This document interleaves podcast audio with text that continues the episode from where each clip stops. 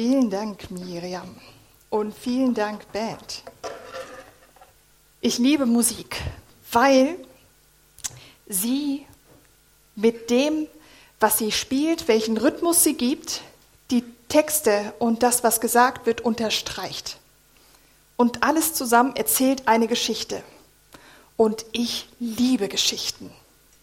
Es gibt nichts Besseres als Geschichten. Und ich finde, es gibt keinen Autor, der blumiger schreiben könnte, dass ich es irgendwie langweilig fände.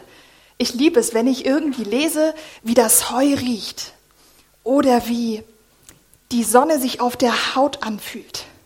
Ich liebe das. Was ich nicht so gerne habe, sind sachliche Sachen. So Berichte. Arztberichte hm. oder Berichte, dass es irgendwie, wo die ganzen Emotionen draußen sind, das ist nicht so meins. In der Bibel finden wir leider sehr viele Berichte. Macht es mir als Theologe manchmal etwas schwierig. Aber nicht unmöglich. Weil ich habe mir überlegt, Berichte sind total super. Weil wenn die Bibel die Geschichten so schreiben würde, wie ich es cool fände, da wäre sie wahrscheinlich hundertmal so dick. Keiner wird sie lesen, die Geschichten. Auch du, nee, die lese ich jetzt nicht, die geht 20 Seiten noch. Oder 15, 1000 Seiten. Von dem her ist es gut, dass es die Berichte gibt. Und einen solchen Bericht gucken wir uns heute Morgen an. Ich bin begeistert, ihr dürft es auch sein. Es kommt gut, Leute. Jetzt auf jeden Fall. Und zwar beschäftigen wir uns heute mit der unendlichen Geschichte oder mit einer unendlichen Geschichte. Nicht gleich die unendliche Geschichte im Kopf haben, nicht wahr? So. Und zwar steht die in Lukas 7, 11 bis 17. Und man muss dazu sagen, der Lukas, das war ein Arzt. Passt also von den Berichten eigentlich recht gut. Der hat relativ strukturiert kurz erzählt, was da so läuft. Und wir steigen gleich ein in den Text, und zwar Vers 11. Kurz darauf kam Jesus in die Stadt Nein. Nein ist hier nicht falsch geschrieben, das ist tatsächlich der Name der Stadt. Einfach nur, dass ihr euch darüber nicht Gedanken macht gefolgt von seinen Jüngern und einer großen Menschenmenge. Kurz darauf, was ist passiert?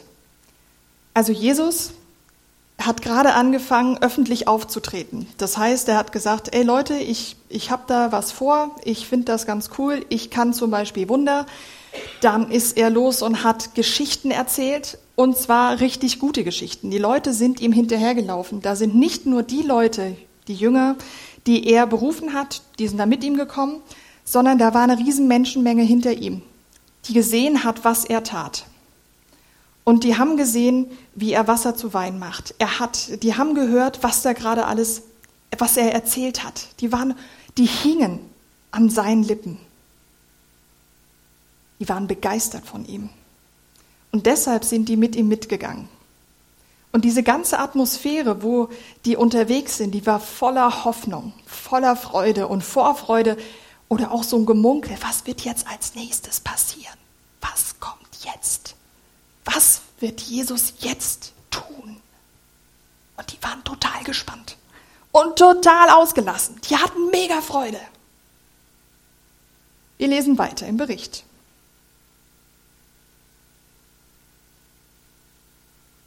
Als sie sich dem Stadttor näherten, kam ihnen ein Trauerzug entgegen. Da, da, da, dumm. Der Zug des Lebens trifft auf dem Zug des Todes. Und Tod heißt, da waren Menschen, die waren total verzweifelt. Da war eine ganz schlimme Situation. Die hatten keine Hoffnung. Die waren total kribbelig die hatten keine Perspektive und hatten Angst. Die hatten Trauer. Man muss dazu sagen, Hebräer zu dieser Zeit und zu heutiger Zeit eine laute Trauer, aber Trauer. Die beiden Extreme prallen aufeinander.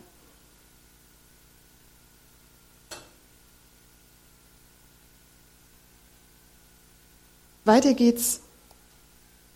Der Verstorbene, jetzt wird erklärt, warum die wo, wo der Trauerzug herkam, oder? Der Verstorbene war der einzige Sohn einer Witwe gewesen. Viele Leute aus der Stadt begleiteten sie. Also da war eine Witwe. Eine Witwe heißt, sie hatte ihren Mann verloren und wahrscheinlich relativ kurz darauf den einzigen Sohn. Man muss dazu sagen, dass die Zeit damals, Frauen hatten es nicht immer so ganz leicht in dieser Zeit. Sprich, sie hatten eigentlich keine Rechte.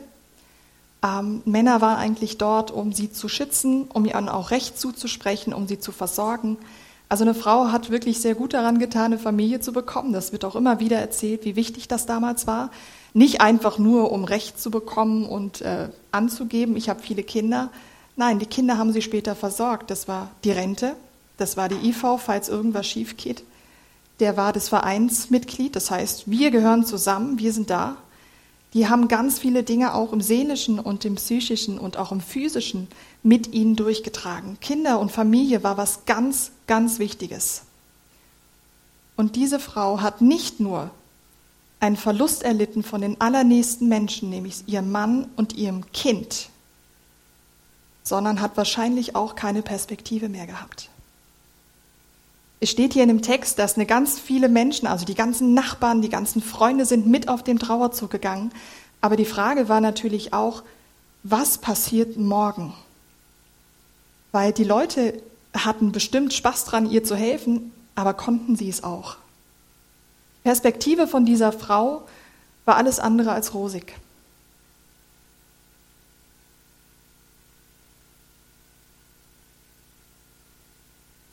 Als Jesus der Herr die Frau sah, war er von ihrem Leid tief bewegt. Weine nicht tröstete er sie. Als Jesus diese Frau sah, hat er das in einer Sekunde gecheckt, was da läuft, was ich euch jetzt gerade in ein paar Minuten erklärt habe. Und in einer anderen Übersetzung heißt es, es drehte ihn den Magen um. Das hat etwas unfassbar Tiefes mit ihm gemacht. Er hatte so ein festes Mitleid mit dieser Frau, dass er gleich was sagte zu ihr. Er sprach sie an und hat versucht, sie zu trösten. Ich muss sagen, trösten mit Weine nicht finde ich ein bisschen merkwürdig. Also wenn ich weine und mein Mann kommt zu mir und sagt, wein einfach nicht, finde ich das nicht sehr hilfreich. Wir gucken weiter, was damit weiter gemeint ist.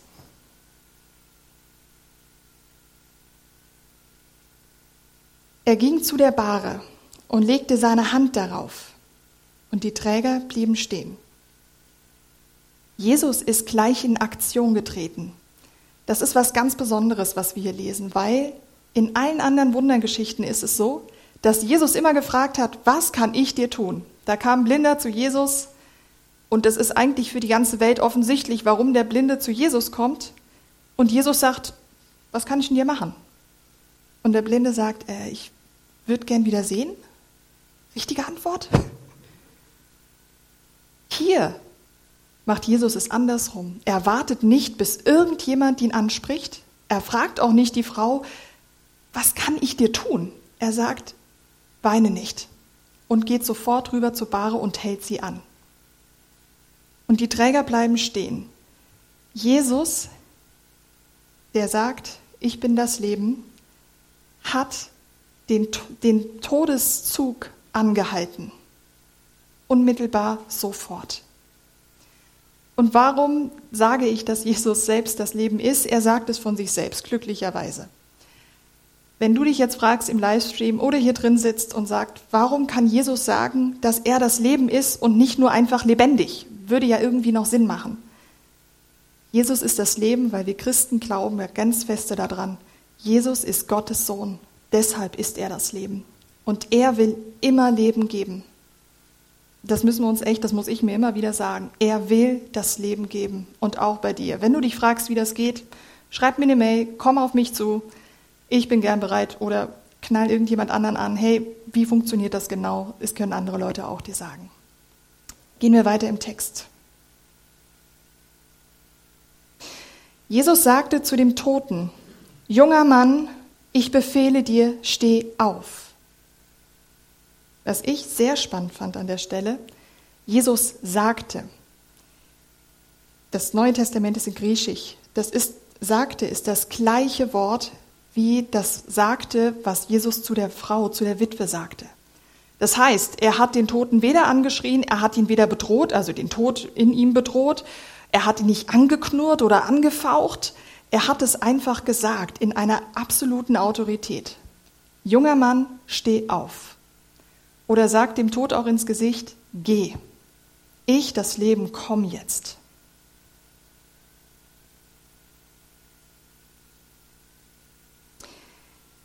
Da setzte sich der Verstorbene auf und begann zu sprechen. So gab Jesus der Mutter ihren Sohn zurück. Oh, jetzt könnt ihr es auch lesen. Da setzte sich der Verstorbene auf. Der Lukas war ja ein Arzt, ne? Das heißt, er kannte ziemlich gut, wenn jemand äh, nicht mehr lebt oder was man machen kann, dass er wieder lebt. Er sagt hier nochmal, das war, der, der Typ war tot. Also da vorne stand schon irgendwie, es war ein Verstorbener. Der war richtig tot. Also da war nichts mehr. Ich als Arzt kann das beurteilen. Ne?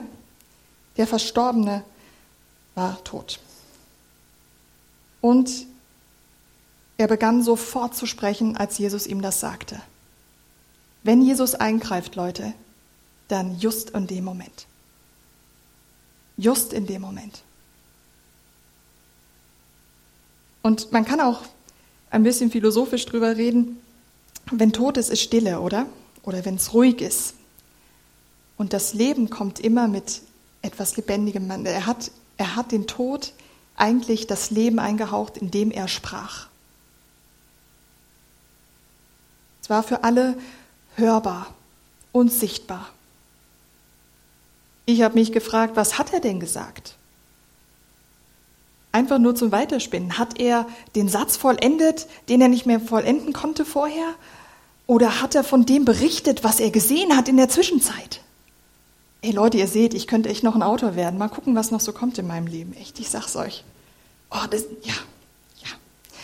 Und jetzt der letzte Teil in diesem Vers, den finde ich echt knuffig. So gab Jesus der Mutter ihren Sohn zurück. Jetzt kommt Hollywood. Seht ihr das Ende? Du, du, mm, yeah, alle gute Stimmung, alles gut. Alles ist wunderbar. Und er lebte, sein, er lebte bis zu seinem zweiten Tod glücklich und zufrieden mit seiner Mutter zusammen. Das wäre ein absolutes rosarotes Hollywood-Ende. Finden wir hier aber nicht. Es geht weiter.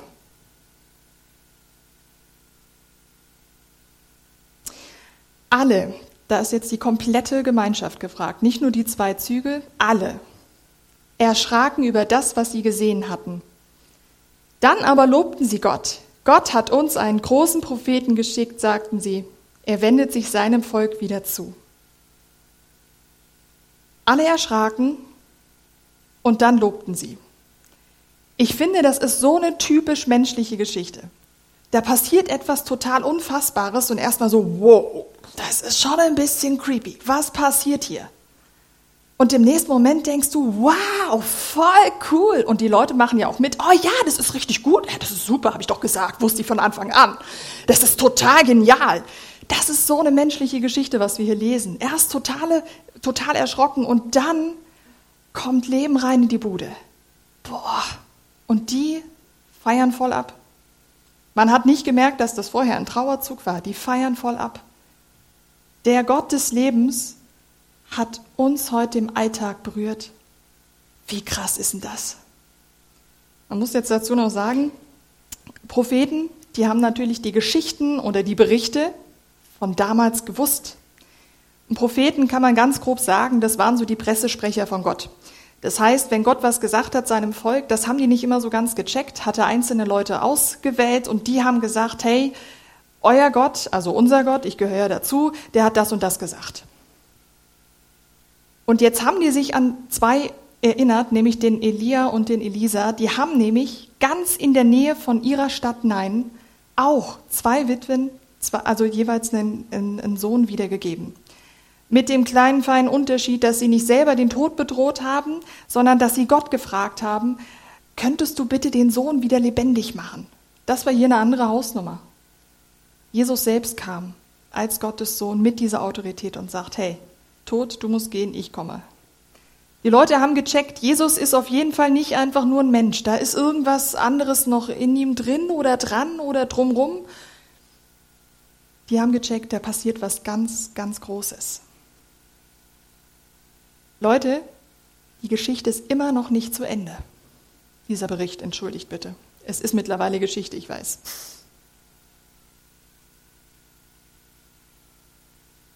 Die Nachricht von dem, was Jesus getan hat, verbreitete sich im ganzen Land und in den angrenzenden Gebieten. Warum? Warum hat sich das verbreitet? Richtig, sie haben es weitererzählt. Die konnten sich nicht aufs Maul huckre. Das ging nicht. Die haben es gesehen, die haben es gecheckt und haben es sofort weitererzählt. Sie haben sich nicht aufs Maul hocken können. Sie konnten die Klappe nicht halten. Entschuldige, hochdeutsche Freunde. Entschuldigung, sorry. Das war aber auch nicht richtig. Ich spreche viel Kauderwalsch. Okay. Die haben die Story, die sie erlebt haben, die sie berührt hat, die sie begriffen haben, weitererzählt. Und weitererzählt. Und weitererzählt. Was mich begeistert, nicht jeder von denen hat einfach ein Wunder erlebt, sondern die haben ein Wunder gesehen und haben es weitererzählt. Du musst nicht tausend Geschichten mit Gott erlebt haben, um das weiterzuerzählen, was dein Nachbar Tolles mit Jesus erlebt hat.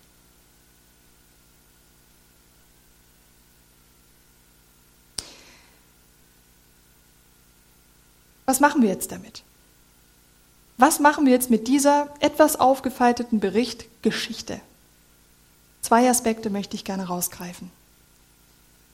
Der erste ist, lass deinen Fokus verändern. Die Leute kamen, oder die Frau vor allem auch, die Witwe, sie kam von einem Trauerzug. Ich weiß nicht, wie dein Trauerzug aussieht und ich weiß auch nicht, wo du herkommst und wo du gerade drinne steckst. Und ich kann dir auch nicht versprechen, dass wenn du Jesus findest, alles gut sein wird. Das werde ich nicht versprechen, weil es auch nicht aus meiner Biografie kommen würde. Aber ich kann dir versprechen, dass wenn du mit Jesus unterwegs bist, die Atmosphäre sich ändern wird. Wenn du den Fokus nicht auf den Tod hast, sondern den Fokus auf ihn hast, wird sich deine Umstände nicht verändern, aber dein Inneres. Und das bringt dich im Leben tatsächlich auch weiter. Lass deinen Fokus verändern. Und das Zweite, erzähle deine Geschichte weiter oder erzähle eine Geschichte weiter. Und ich habe gesagt in dieser Geschichte, die, die Menschenmenge, die war komplett begeistert. Die waren total begeistert. Begeistert fängt innen drinne an. Warum bist du begeistert von Jesus? Und wenn du es nicht weißt, ist nicht schlimm, dann mach dir Gedanken darüber. Warum bist du's? Nimm die Geschichte mit und gib sie weiter, weil da bringst du auch Hoffnung und Leben in die Geschichten anderer Leute. Und nebenbei, du schreibst an der unendlichen Geschichte Gottes, die er mit seinen Menschen schon ziemlich viele Jahre am Schreiben ist, persönlich weiter. Irgendwo wird dann ein Satz stehen vom Michael und vom Giovanni und vom Kevin und von der Deborah. Und das ist gut. Lebensgeschichten, Geschichten, die uns berühren, weitergeben, um andere begeistern zu können. Genau. Zum Abschluss würde ich gern beten. Und wo es dir möglich ist, steh gerne auf. Ich danke dir, Vater im Himmel, dass du das Leben bist und dass du immer Leben geben willst. Ich danke dir, dass du unseren Fokus verändern möchtest zu dir hin. Ich möchte danken, dass du uns liebst und uns durch Jesus Christus den Weg frei gemacht hast. Und ich bitte dich, dass du jeden einzelnen von uns immer wieder neu berührst und begeisterst von dir und dem, wie groß du bist, damit wir das weitergeben können an ganz viele andere, die es noch nicht gehört haben. Ich danke dir, dass du ein Gott der Freiheit bist, dass wir das nicht in Zwang machen müssen, sondern im Vertrauen und Wissen darauf, dass das, was wir sagen, Macht hat und Gutes bringen wird, weil du es letztlich gebrauchen kannst. Danke, bist du mitten unter uns, liebst uns und hast uns hier zusammengestellt. Danke, es ist kein Zufall da, wo wir gerade stehen. Danke, rüstest du uns aus für das, was die nächste Woche auf uns zukommt. Amen.